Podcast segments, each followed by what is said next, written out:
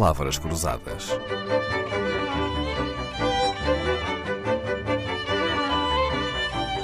Porque quase tudo é uma questão de semântica. Paulino Brilhante Santos, é verdade que um advogado fiscal é aquela pessoa que, gostando tanto de direito como de economia, escolheu lidar com os dois? Ou ainda assim há mais direito do que contabilidade e economia no direito fiscal? É, como eu sou advogado, gosto de acreditar que há, mais, eh, que há mais direito do que economia ou contabilidade, mas também é verdade que para se exercer a advocacia fiscal é necessário ter conhecimentos económicos, financeiros e contabilísticos. Uhum. Esta semana temos-lo como convidado, para nosso prazer, Paulino Brilhante Santos, fiscalista, veio à Antena 2 falar-nos de offshores. Ora, explicou-nos ontem o que é um offshore, não é mais do que uma empresa ou uma conta sediada numa região com regime fiscal fiscal e legal mais vantajoso. Eh, resumi bem a ideia de offshore? Paulina, aprendi bem a lição? Uh, sim, relativamente falando, porque o offshore é mais complicado do que isso, porque pode envolver uma empresa, uma fundação, há vários tipos legais que, se podem, que se podem usar para, para, para se ir offshore, digamos assim. Muito bem. Em português também se usa a expressão paraíso fiscal, embora habitualmente esta expressão remeta para coisas muito pouco paradisíacas. Mas não deveria ser o contrário? Não devíamos antes criticar os infernos fiscais em que muitos de nós vivem? Eu, eu, eu, eu tenho uma certa tendência a concordar consigo, porque efetivamente eh, hoje em dia eh, eh, o sucesso dos paraísos fiscais, que aliás é um termo que podemos considerar quase sinónimo de offshore, não é? tem, tem muito a ver com os infernos fiscais dos países desenvolvidos. Quando o Estado fica com mais de metade daquilo que nós ganhamos, não se chega a sentir a viver na Idade Média, em que os reis saqueavam o povo? Quase. É, sim. É, não tem esse sentimento? Média, eles saqueassem um bocado mais de 50%. Não, geralmente era dois terços ou, ou três quartos. Não é? Os camponeses ficavam praticamente sem nada, é? mas, mas, de facto é, um, é, é, essa sensação de forte pressão fiscal que leva muitas pessoas a investir em offshores. Às vezes até uh, uh, esse investimento até, até é razoavelmente legítimo, porque muitas vezes as offshores ou os paraísos fiscais como também são conhecidos, eh, são usados de forma a obter uma certa neutralidade fiscal, porque repara, a pressão fiscal hoje em dia é tal ordem que uma pessoa até pode estar a pagar impostos sobre lucros que ainda não foram realizados. Não é?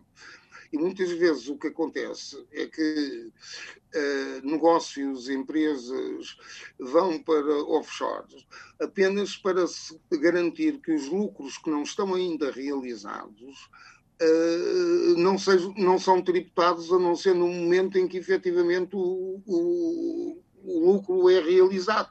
Não sei se Compreendo.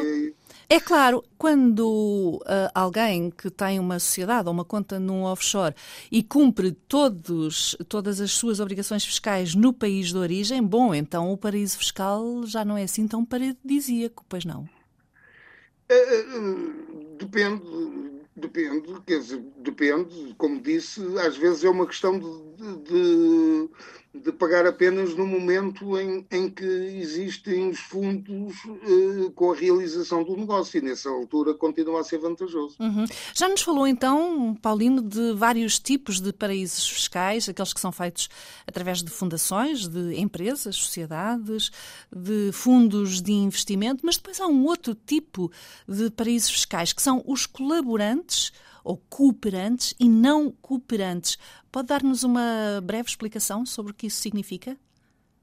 Uh, o, o, uh, os offshores e os paraísos fiscais têm sofrido uma pressão enorme da parte da Comissão Europeia e da OCDE, uh, que se têm encarniçado contra, contra os offshores e os paraísos fiscais.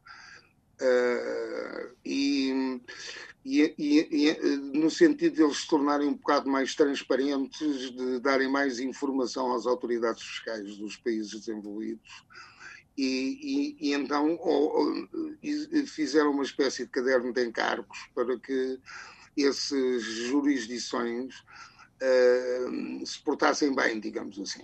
Prestassem informação quando solicitada, não é? Exatamente, prestar informação às autoridades fiscais quando solicitavam. Uh, e, esse, e, e, de repente todos se tornaram beatificamente cooperantes. É? Uhum. Na prática não é bem assim, porque eles apenas garantiram ser cooperantes, mas, mas a cooperação na prática é um bocado complicada. E, neste, e, e, tão beatificamente cooperantes se tornaram que neste momento a lista dos não cooperantes é muito reduzida. Não é? Sim, tem meia dúzia de nomes, é verdade. Meia dúzia de nomes apenas. Não é? são aqueles que são mesmo piratas garantidamente, como a Samoa e a Síria e coisas assim. É verdade. Um dos elementos fundamentais nos offshore e nos paraísos fiscais é o sigilo bancário, não é? E, sim, sim. Que é mais levado a peito do que nas restantes jurisdições, nos restantes países. Exatamente, e, e esses é que são os não cooperantes, não é? Uhum. Esses é que são os não cooperantes. Mas como o sigilo bancário também só vale para os bancos locais, ou seja, os bancos com capitais de, com capitais do paraíso fiscal não cooperante, na prática eu não, não, não me arriscaria muito a pôr lá o dinheiro nesses bancos, não é? Lá está, são os tais bancos uh, que guardam o dinheiro das tais operações ilícitas e da lavagem de dinheiro, não é? Uhum.